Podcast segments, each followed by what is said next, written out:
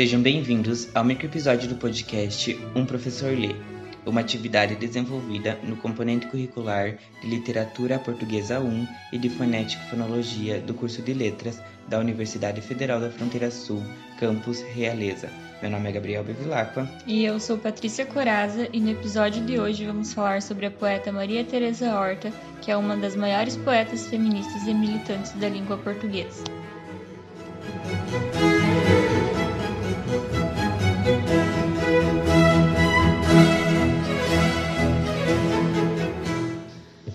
Hoje, quero iniciar referenciando e agradecendo ao professor Dr. Durval Muniz de Albuquerque Júnior pelo seu trabalho Vestida de Saudade Viva, o sentimento saudoso como tradição ou traição na poesia de Maria Teresa Horta, que auxiliou na constituição desse podcast. Analisaremos o poema Minha Saudade de Maria Teresa Horta, que estudou na Faculdade de Letras da Universidade de Lisboa, foi escritora, poetisa e dedicou sua vida ao jornalismo, sempre militando com empenho nos movimentos de emancipação da mulher, motivação fundamental da sua personalidade inconformista. O poema foi publicado pela primeira vez em um livro denominado Minha Senhora de Mim e causou um grande escândalo. Os incômodos políticos e pessoais que se geraram mostram que sua estratégia discursiva e política foi efetiva o fato de uma mulher falar do corpo, do prazer, do desejo, do erotismo, do ato sexual, da dimensão carnal do amor numa sociedade portuguesa de valores morais católicos muito conservadores, vivendo sob um regime ditatorial, misógino e machista, um regime militarizado e masculino de homens velhos, um ano depois da morte do ditador e da ascensão ao poder de Marcelo Caetano, a tornou o centro de um grande acontecimento político-social. Além da recepção violenta da crítica, ela passou a receber cartas anônimas e telefonemas ameaçadores, tanto de homens quanto de mulheres. Bilhetinhos com propostas para encontros amorosos e sexuais eram deixados em sua porta, recebendo a censura de amigos e parentes que passaram a evitá-lo. Uma noite, chegando em casa, acompanhada do marido, três agentes da PID, a polícia política da ditadura, imobilizam o marido e batem na poeta, com xingamentos de que essa surra era para não continuar escrevendo como escrevia. No dia 3 de junho de 1971, menos de dois meses após a publicação da obra, Sob as ordens da Diretoria-Geral de Segurança, a PID invade a editora Don Quixote e recolhe toda a edição do livro através de um auto de busca e apreensão. A proprietária da editora Snu Abecassis é advertida de que teria sua editora fechada caso voltasse a publicar qualquer outra obra de Maria Teresa Horta. E esse episódio mostra o quanto era transgressivo o seu discurso a inseparável relação que havia entre a manutenção da ordem política vigente e uma dada ordem familiar, uma dada cultura moral, dadas hierarquias entre os gêneros. Toda ditadura teme os intelectuais por sua capacidade de criação, análise e crítica, ainda mais intelectuais mulheres, numa sociedade como a portuguesa do início dos anos 70 do século passado, onde as mulheres ainda não haviam conquistado importantes espaços na sociedade. Vamos ao que interessa, o poema.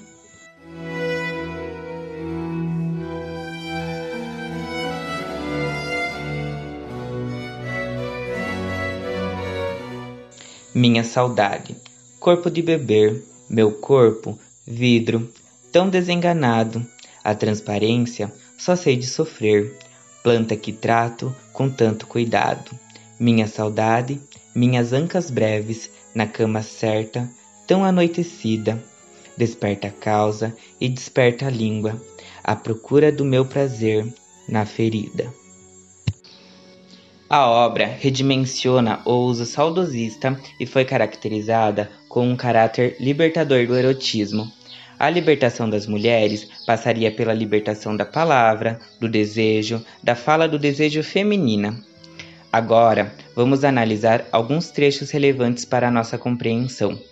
Maria Teresa Horta, na primeira estrofe, fala de uma saudade, a saudade que sente de um corpo, de alguém de forma carnal e evocativa. A autora fala da sua delicadeza e beleza remetendo ao vidro.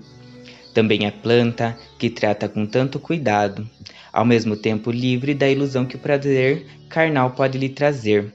Sua saudade não é de mulher etérea, idealizada nas canções de amigo. Sua saudade é de mulher carnal, erótica, de fêmea que se entrega na cama. Na terceira estrofe, o eu lírico fala sobre seus desejos carnais, suas vontades e de seus prazeres. A autora fala da saudade de uma noite de prazer que lhe foi dada junto a alguém específico, em uma cama certa. Sua saudade é dos instantes breves e que, ao mesmo tempo, parecem eternos, parecem prolongar o tempo, congelá-lo, em que se entrega seu amado. Em sua última estrofe, a autora se refere ao despertar de um desejo, do prazer da ferida, trazendo uma crítica a tudo que a mulher passa em uma sociedade retrógrada e machista que vivia na época e na qual ainda vivemos. Tanto ser feminino como o amigo aqui são corpóreos, são carnais. Não cantam a ausência, momentos de presença intensa, intensiva. Sua saudade é da língua que lhe proporciona o prazer de sua ferida, de sua fenda, que bebe de sua taça, de seu copo, de seu sumo.